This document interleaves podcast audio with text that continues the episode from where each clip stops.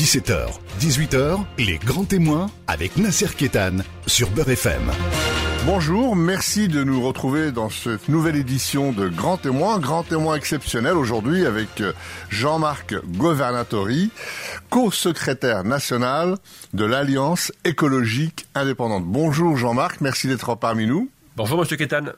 Alors qu'est-ce qui amène quelqu'un comme vous qui est d'abord attiré par le monde de l'entreprise, parce que vous avez été directeur de, de plein d'entreprises, des magasins Fly, euh, euh Planet Food, etc. Qu'est-ce qui amène quelqu'un qui, qui, euh, en fait, a priori, est orienté vers l'entreprise, vers la consommation, vers le profit, tout à coup à se lancer dans l'écologie? C'est, une illumination, c'est une révélation? J'ai toujours été dans l'écologie, puisqu'en 92, euh, j'écrivais mon premier ouvrage, qui était un projet de société, dont les fondements étaient une nouvelle éducation pour la jeunesse, et l'environnement. Donc, euh, j'étais à l'époque euh, très impliqué dans le monde de l'entreprise. J'ai été nommé deux fois meilleur gestionnaire de France. Mais dans le même temps, ma conscience est construite aussi par l'action associative, en tant que délégué de SOSAL, par exemple. Et par conséquent, j'ai constaté les limites de l'action associative et constaté aussi que l'action politique peut être très efficace ou très inefficace. Alors, vous avez, euh, vous vous lancez dans l'écologie, mais plus exactement, dans la protection de l'environnement, c'est-à-dire euh, parce que l'écologie c'est quelque chose de très très large. Euh, tout le monde est, est, écologique. Tout le monde, enfin tout le monde est quelque part euh, vous, souhaite euh, travailler en direction de l'écologie, mais vous c'est la protection de l'environnement parce que vous considérez que l'environnement est menacé. Ah ben il est clair que tous les scientifiques du monde nous expliquent qu'on remet en cause depuis plusieurs décennies la survie de l'espèce humaine. Le secrétaire général de l'ONU, Antonio Guterres, dit que si on continue ce mode de vie sur la planète, 50% de la planète sera inhabitable en 2050. 2050, c'est demain, c'est pour nos enfants et nos petits-enfants, et pour nous aussi. Par conséquent, il faut être réaliste et avoir des actions adéquates avec la survie de notre espèce et notre qualité de vie. Écologie, ça veut dire qualité de vie. Oui. Alors on, reviendra sur ces sur ces clignotants euh, qui font que bah, bah, ça devient un petit peu le, peut-être la thématique, le thème le, plus important euh, de, l'époque, puisque tous les pays s'en sont saisis. Hein. Euh, on, a tous en, mémoire les accords de Paris. Mais on va continuer avec vous. vous vous quittez un peu votre univers euh, entrepreneurial et vous créez la France d'en bas avec Francine Gomez, ancienne PDG de Waterman. Et puis euh, vous travaillez en direction euh, des handicapés, des, des, des, des, petits patrons. Euh, vous avez, c'est quoi? Des, paysans. Des paysans. C'est quoi? C'était les gilets jaunes avant l'heure, ça? Ben effectivement, on pourrait le qualifier comme ça. Mais en fait, dans notre pays, il y a des activités piliers qui servent l'intérêt général. Il se trouve que les porteurs de ces, activités, de, ces, activités piliers sont souvent dans le mal-être. Euh, je parle du paysan, euh, du soignant, de l'enseignant, du fonctionnaire. Mais ça, c'est pas l'État régalien qui doit s'en charger On peut pas vous accuser un petit peu de poujadisme? Oh, certainement pas. Euh, le fait est que beaucoup voudraient contribuer à améliorer le monde. Il y a plusieurs façons de le faire. Hein. Certains le font par la prière, d'autres le font par le sport, d'autres le font par l'art. L'action politique, est un moyen de contribuer à améliorer le monde. Donc moi j'ai été euh, performant dans l'action entrepreneuriale, j'ai fait beaucoup d'associatifs, je pense que les solutions sont à, à trouver sont urgentes et que comme on le voit aujourd'hui dans la crise de la Covid, euh, le politique peut être très influent euh, négativement ou positivement. Donc il est clair que l'action politique elle est capitale pour la qualité de vie de nous, tous. Alors vous publiez plusieurs livres, vous densifiez un peu votre, vous vous structurez, vous densifiez un peu votre programme, et là vous vous rejoignez un pacte écologique, le pacte écologique de Nicolas Hulot avec euh, avec Cap 21 de Corinne Lepage et, et de Génération Écologie, et, et là euh, à, l'époque je me permets de vous préciser que le pacte est aussi signé par euh, Ségolène Royal, Nicolas Sarkozy. En 2007. C'est ça, nous étions quelques signataires de ce pacte-là. Malheureusement, euh, l'action de M. Sarkozy, par exemple, s'est arrêtée à la signature. Il n'y a pas eu d'action derrière adéquate. Ça. Et puis tout ça pour arriver en 2015 à, à, créer l'Alliance écologique indépendante. L'Alliance écologique a été créée en 2009. Mais effectivement, elle a passé un cap en 2015, vous avez raison. Aux élections régionales. C'est ça, c'est là que vraiment nous avons pris une ampleur nationale.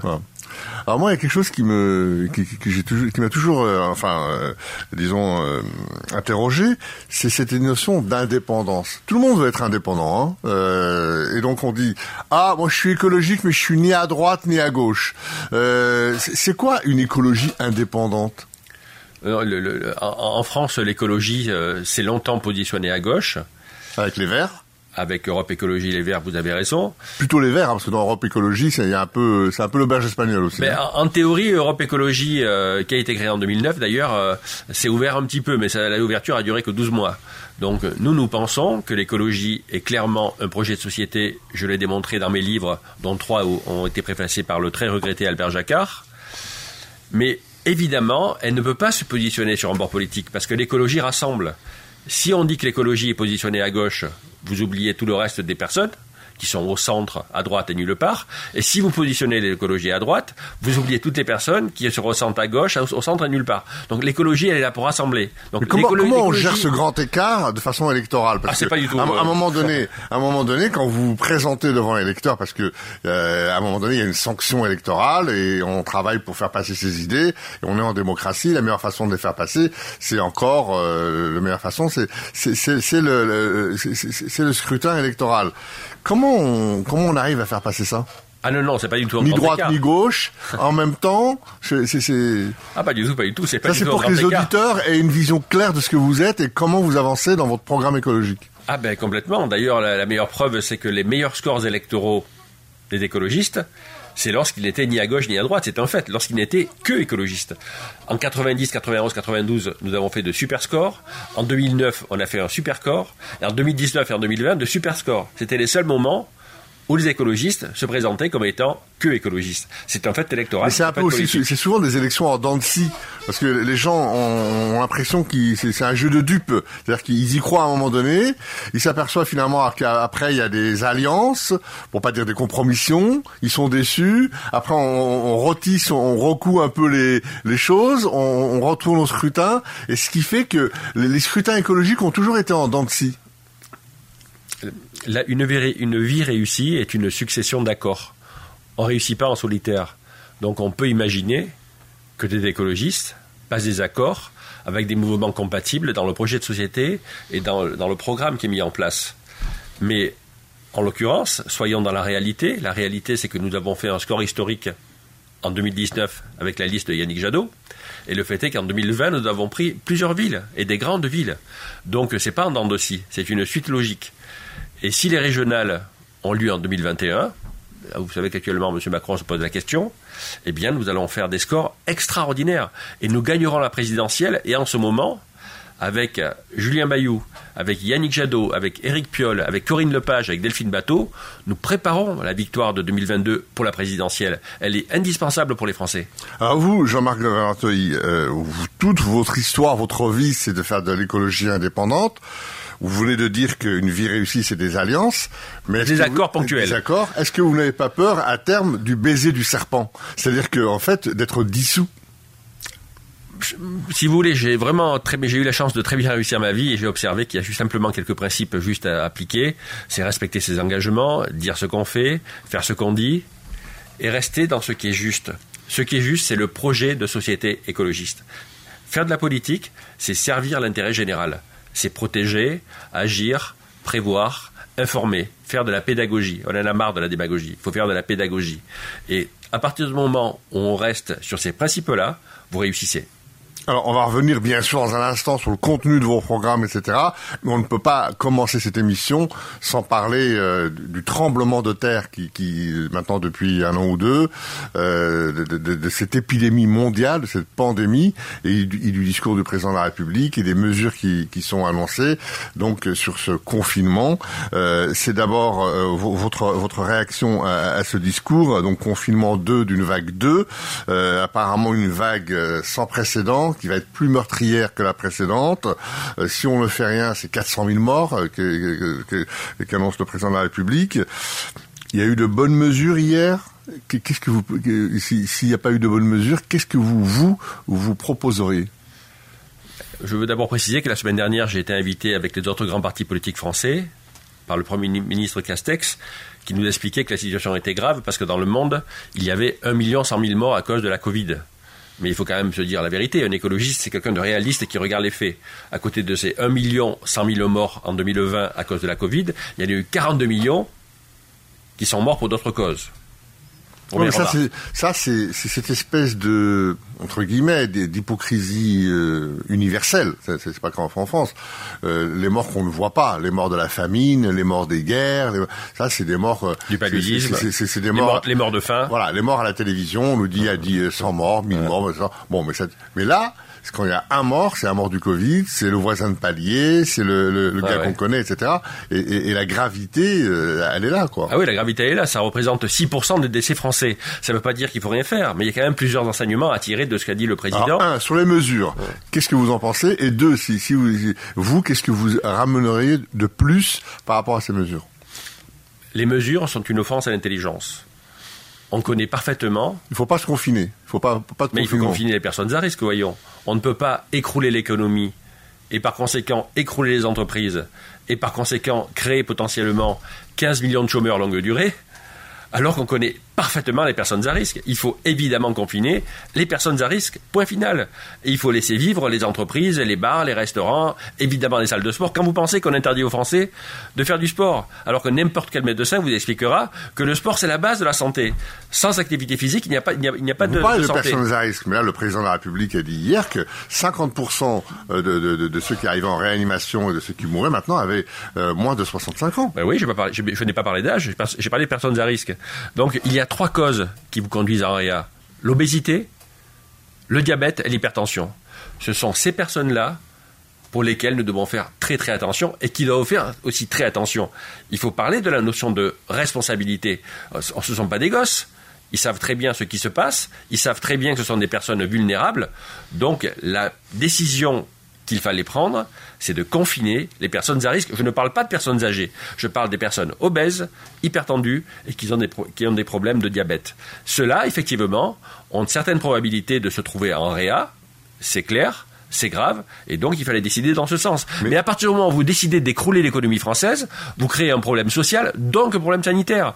Précarité sociale égale précarité, sanitaire, c'est un fait. Est-ce que c'est pas un peu réducteur ce que vous dites? Parce qu'il y a des gens en très bonne santé qui sont atteints du Covid et qui meurent. Donc euh, c'est un peu réducteur. Pas du tout, pas du tout.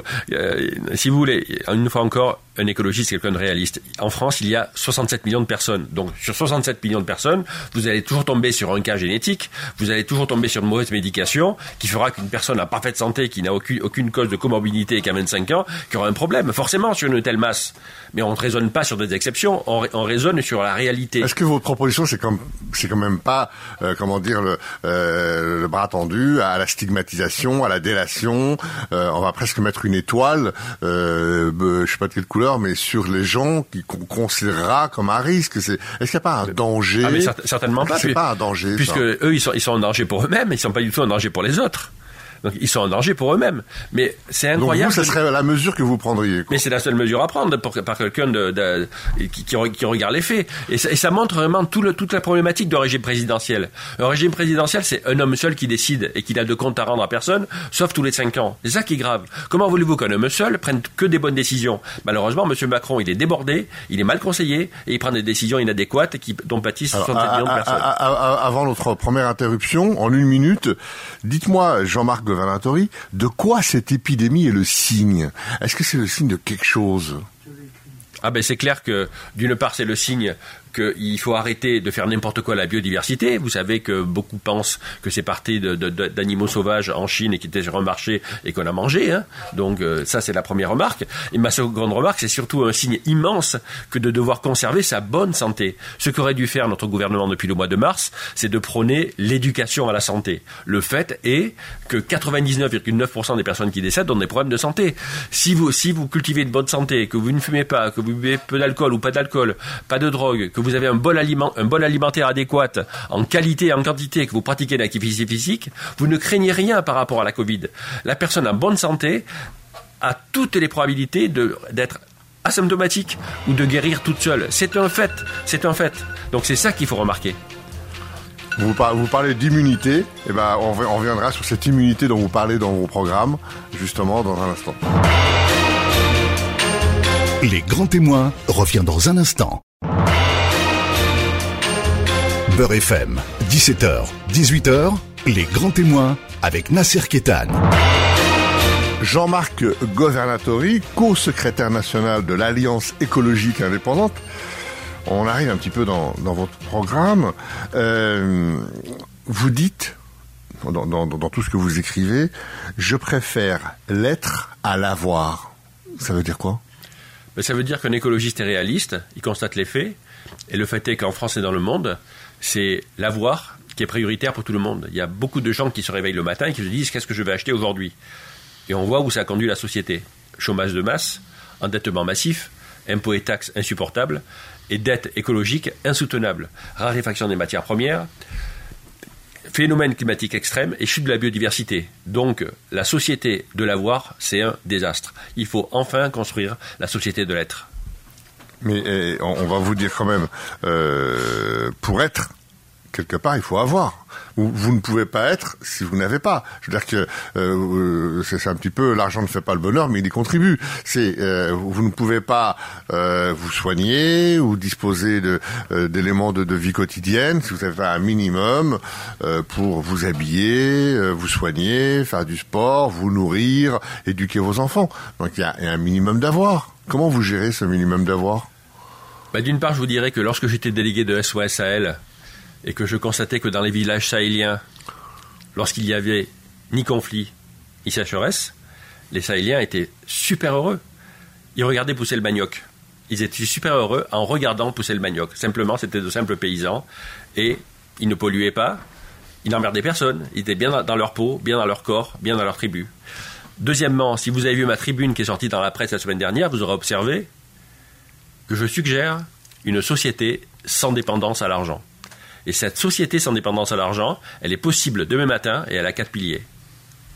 Et euh, quand vous euh, quand vous dites euh, l'Alliance écologique indépendante propose un, autre projet de vie et de développement, c'est un projet de vie basé sur l'échange. Vous, avancez souvent ce, ce mot d'échange et de partage. Et de partage. Ça veut dire quoi Ça veut dire que euh, je vais chez le coiffeur et le coiffeur euh, me fait des pizzas et moi je lui donne, euh, je, je, je, je, vais au garage.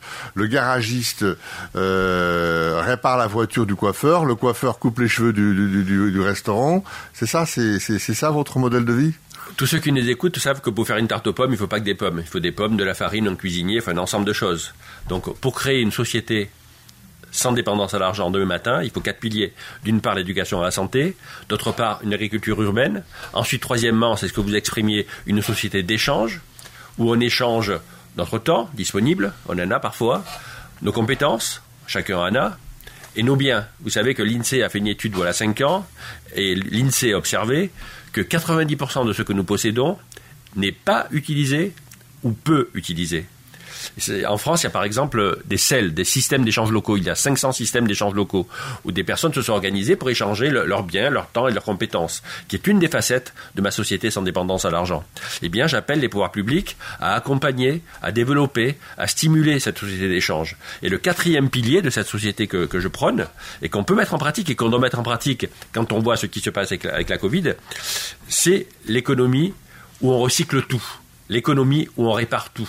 Et là, vous observerez qu'on a besoin de beaucoup moins d'avoir et qu'enfin on va être et qu'on va faire le partage choisi, qu'on va créer une société fraternelle où les gens se parleront, où les gens s'aideront et ça changera tout par rapport à l'individualisme qui a créé une société aujourd'hui qui est conflictuelle, où il y a des crimes, des délinquants et des problèmes dans tous les domaines, financiers, écologiques, sanitaires. Alors, on va essayer d'être un peu plus concret en direction des auditeurs parce que là, j'ai l'impression d'entendre René Dumont avec son livre L'utopie ou la mort dont parce que vous vous inspirez de toute cette tradition, euh, euh, René Dumont, euh, Tout à fait. Albert Jacquard et puis Tout à fait. Théodore Monod et, voilà et tous ces gens-là. Ce sont mes maîtres. Donc on, voilà, on, va y revenir à ça. On a, l'impression d'étudier un peu, un peu l'utopie, mais est-ce qu'on peut pas, est-ce qu'il n'y a pas un danger On, l'a vu par exemple à Cuba, quand Cuba a été menacé de, blocus, l'économie a, fonctionné un peu comme ça, sur des tickets, sur des bordereaux, sur des, bons qu'on donnait, etc.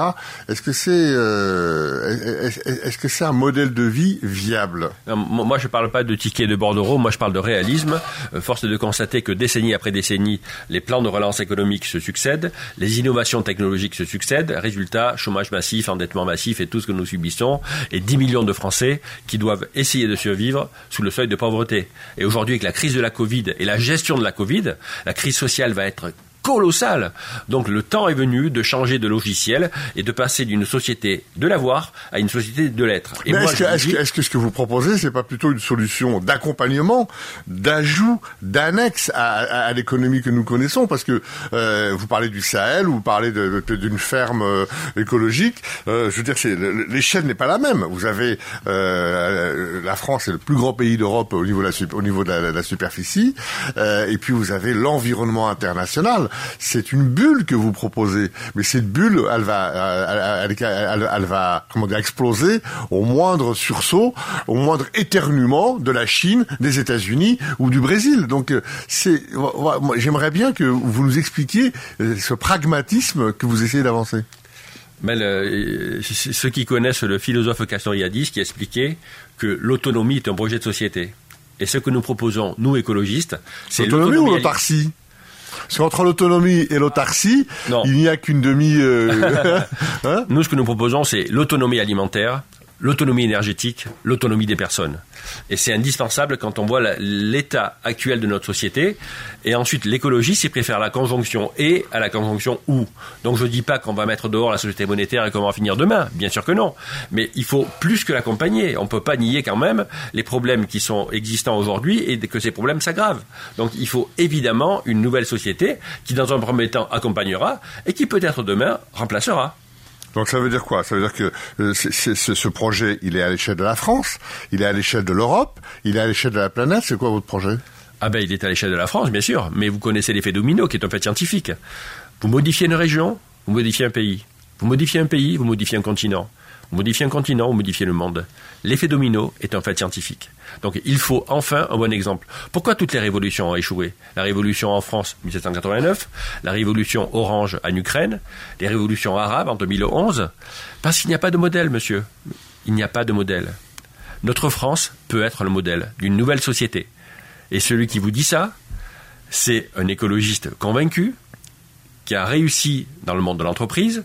J'ai totalement les pieds sur terre, mais le fait est que pour qu'un rêve devienne réalité, il faut d'abord rêver. Et ensuite, il faut regarder ce qui se passe. Et quand on a regardé ce qui se passe, on construit la société que je propose. Euh, euh, votre projet, vous le dites dans, vos livres, vous proposez une coopérative de vie. Coopérative, ça fait ça fait, peur aux, Français. Le Français il est individualiste, il est il est jaloux de sa liberté. Euh, coopérative, c'est tout de suite collectivisme, c'est tout de suite dirigisme, c'est tout de suite système politique autoritaire, etc. Et, et, l'individualisme et la liberté individuelle du Français, elle, est là, elle est patente, notamment de beaucoup d'Européens. Donc cette coopérative de vie, euh, vous allez, l'amener comment? Mais Quand on voit ce que fait notre président avec les libertés individuelles, je vois pas le rapport qu'il pourrait y avoir entre une société qui serait une coopérative de vie, où les gens se parlent, se prêtent, s'échangent, partage et cède, c'est pas du communisme, c'est pas de la droite, c'est pas de la gauche, c'est pas du libéralisme, c'est du de la fraternité imprégnée de pragmatisme, ou alors du pragmatisme imprégné de fraternité. Mais il est clair que les libertés individuelles, c'est évidemment capital. Il est clair que tout cela ne peut fonctionner, que par le libre arbitre. Hein. Par exemple, en France, il y a 33 millions de véhicules particuliers.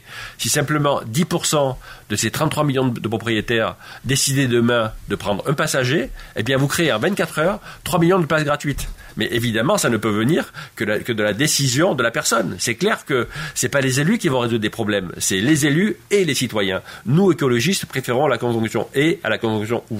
C'est économie et écologie. Et c'est ensemble que nous soyons, que nous sommes co-responsables de ce qui se passe, et c'est ensemble que nous trouverons, que nous parlez de voiture à l'instant, donc euh, qui, est quand même le, numéro un, un des, un des, un des, euh, des flambeaux de la, de la société consumériste. Euh, donc vous n'êtes pas pour la mort de la voiture, vous, bah, parce que l'écologie, il est pour l'arrêt des centrales nucléaires, la mort de la voiture. donc ça, vous accompagnez ces, ces, ces économies-là. Monsieur Kétan, l'écologie, c'est quelqu'un d'intelligent et de réaliste. Donc il n'est pas question de sortir demain matin de la voiture, de sortir demain matin du nucléaire. Il est question d'observer les faits. Les faits sont que le nucléaire est une énergie dangereuse.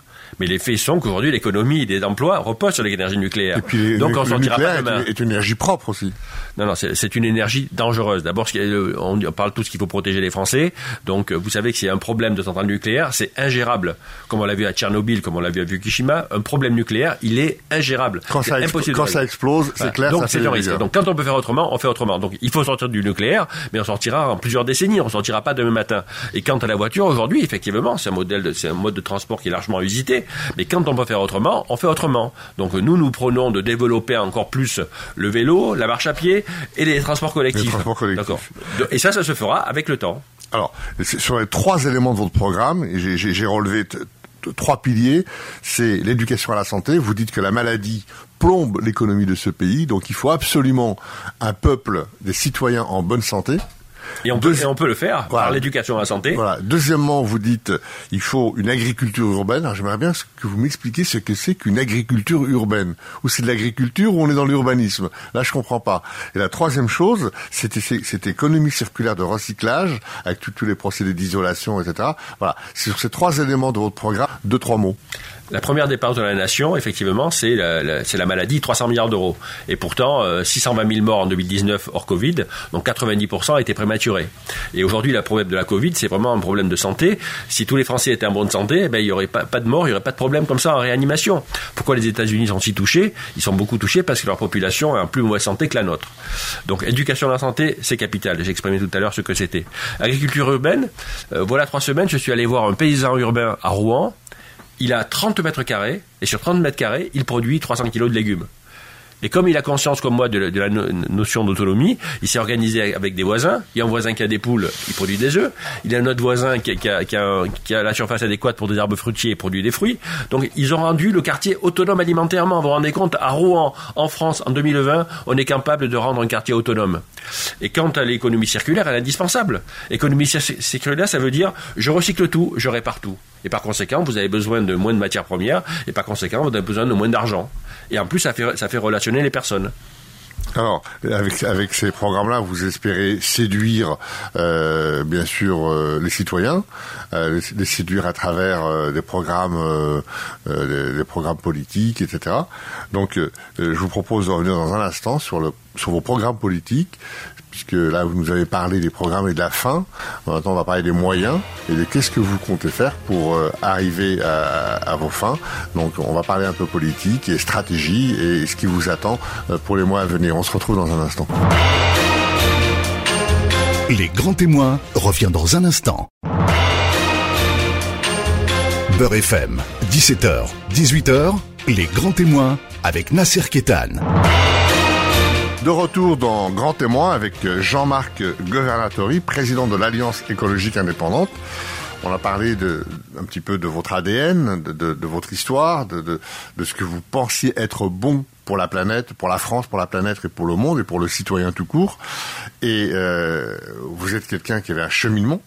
Et vous avez dit vous-même qu'il fallait faire des accords, mais euh, vous avez décidé de créer une machine, sans, être péjoratif, un outil qui s'appelle l'Alliance écologique indépendante. Euh, parce que vous pensez que la politique, c'est la meilleure façon de faire aboutir ces idées? Bah, disons que il est bon que d'une part chacun soit à sa place et que d'autre part chacun contribue à l'intérêt général. Donc une façon de contribuer à l'in- à l'intérêt général, c'est d'avoir une politique éclairée. Et la politique éclairée, c'est la politique écologiste. Alors pour l'écologie, l'écologie, beaucoup de Français ont une idée de l'écologie comme une espèce de, signal d'alarme, de, d'éléments de, conscience éveillée. C'est-à-dire, alors, on a des ONG, on a euh, des think tanks, on a des choses comme ça. hein, Nicolas Hulot, on a, euh, on, on- on a différentes initiatives au niveau mondial. Et euh, mais c'est- ça, ça leur plaît bien. Mais quand c'est de la politique, ils sont un peu plus frileux. Alors que, et, en plus, on est quand même dans un environnement où tout ce qui est un petit peu corps intermédiaire bat de l'aile. Je veux dire les syndicats, les partis politiques. On a eu une déflagration à la précédente euh, élection euh, présidentielle. Euh, les gens se sont un peu cherchés. Les, les, corps intermédiaires sont, se sont un, peu dissous. Et vous, vous êtes dans, cette, dans, dans ce remaillage, dans ce rotissage. Vous pensez qu'avec l'Alliance écologique indépendante, vous avez là quelque chose qui va vous permettre de faire avancer vos idées et de concrétiser vos, vos projets Nous avons gagné euh, plusieurs grandes villes et des villes moyennes. Par exemple?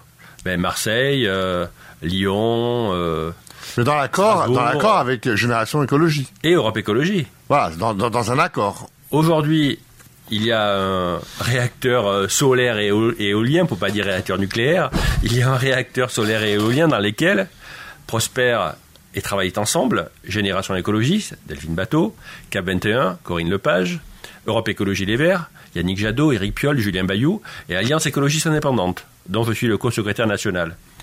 Et parce que nous travaillons ensemble, nous avons des résultats historiques aux élections et nous contribuons à changer la société et à préparer la victoire aux élections régionales et à la présidentielle. Et vous pensez pas que ça c'est plutôt euh, une alliance contre et pas une alliance pour? C'est-à-dire que vous vous mettez d'accord contre quelque chose, bon en l'occurrence euh, le système actuel ou la présidence actuelle, mais le jour où, euh, enfin en tout cas j'espère pour vous, hein, vous gagnez, euh, c'est ça y est, c'est la bérésina. Chacun va, chacun va, va, va, va rejoindre euh, ses vieux démons. C'est un peu ça l'histoire de l'écologie. Mais ça, c'était avant. Donc l'écologie a beaucoup évolué. Donc l'écologie dans un nouveau monde. On parle ah ben c'est clair que nous avions largement contribué. Lorsque Et vous, vous incarnez ce nouveau monde. Lorsque l'Alliance écologiste indépendante a passé un accord avec Europe Écologie Les Verts fin 2018, l'écologie à l'époque, elle était à 6% dans les sondages.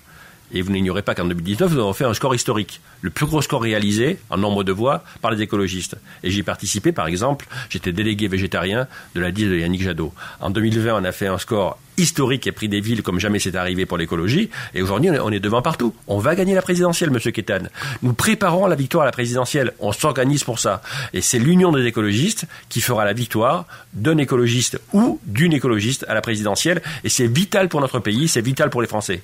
Est-ce que c'est pas une victoire en trompe-l'œil les, les, les, récentes victoires au municipal euh, On sait que les écologistes ont, ont, ont, pris quelques villes. À Paris, euh, Madame Hidalgo euh, habituellement, euh, comme à son habitude, a fait ses accords. Mais euh, est-ce que c'est On a eu un très très très fort taux d'abstention. Est-ce que c'est pas Est-ce que l'écologie n'a pas récupéré le fond de l'entonnoir? Est-ce que est-ce que fort de fort de cette abstention, vous dites ça y est, vous vous sentez pousser des ailes? Ben, c'est les partis conventionnels qui disent, comme ils ont été euh, fracassés à ces élections, les partis conventionnels, effectivement, ils, veulent faire croire que c'est l'abstention qui nous a fait gagner, pas du tout. L'abstention nous a fait perdre des voix, monsieur. Il y a eu un sondage qui a été fait après les municipales et qui a montré que l'électorat qui s'est le plus abstenu à la municipale, c'est l'électorat écologiste l'abstention nous a coûté plusieurs villes. Au contraire, on aurait fait bien plus s'il n'y avait pas eu une telle abstention à cause de la Covid et surtout à cause de la gestion de la Covid qui a été calamiteuse par notre gouvernement. Est-ce que finalement votre principal ennemi, est-ce que c'est pas le Covid?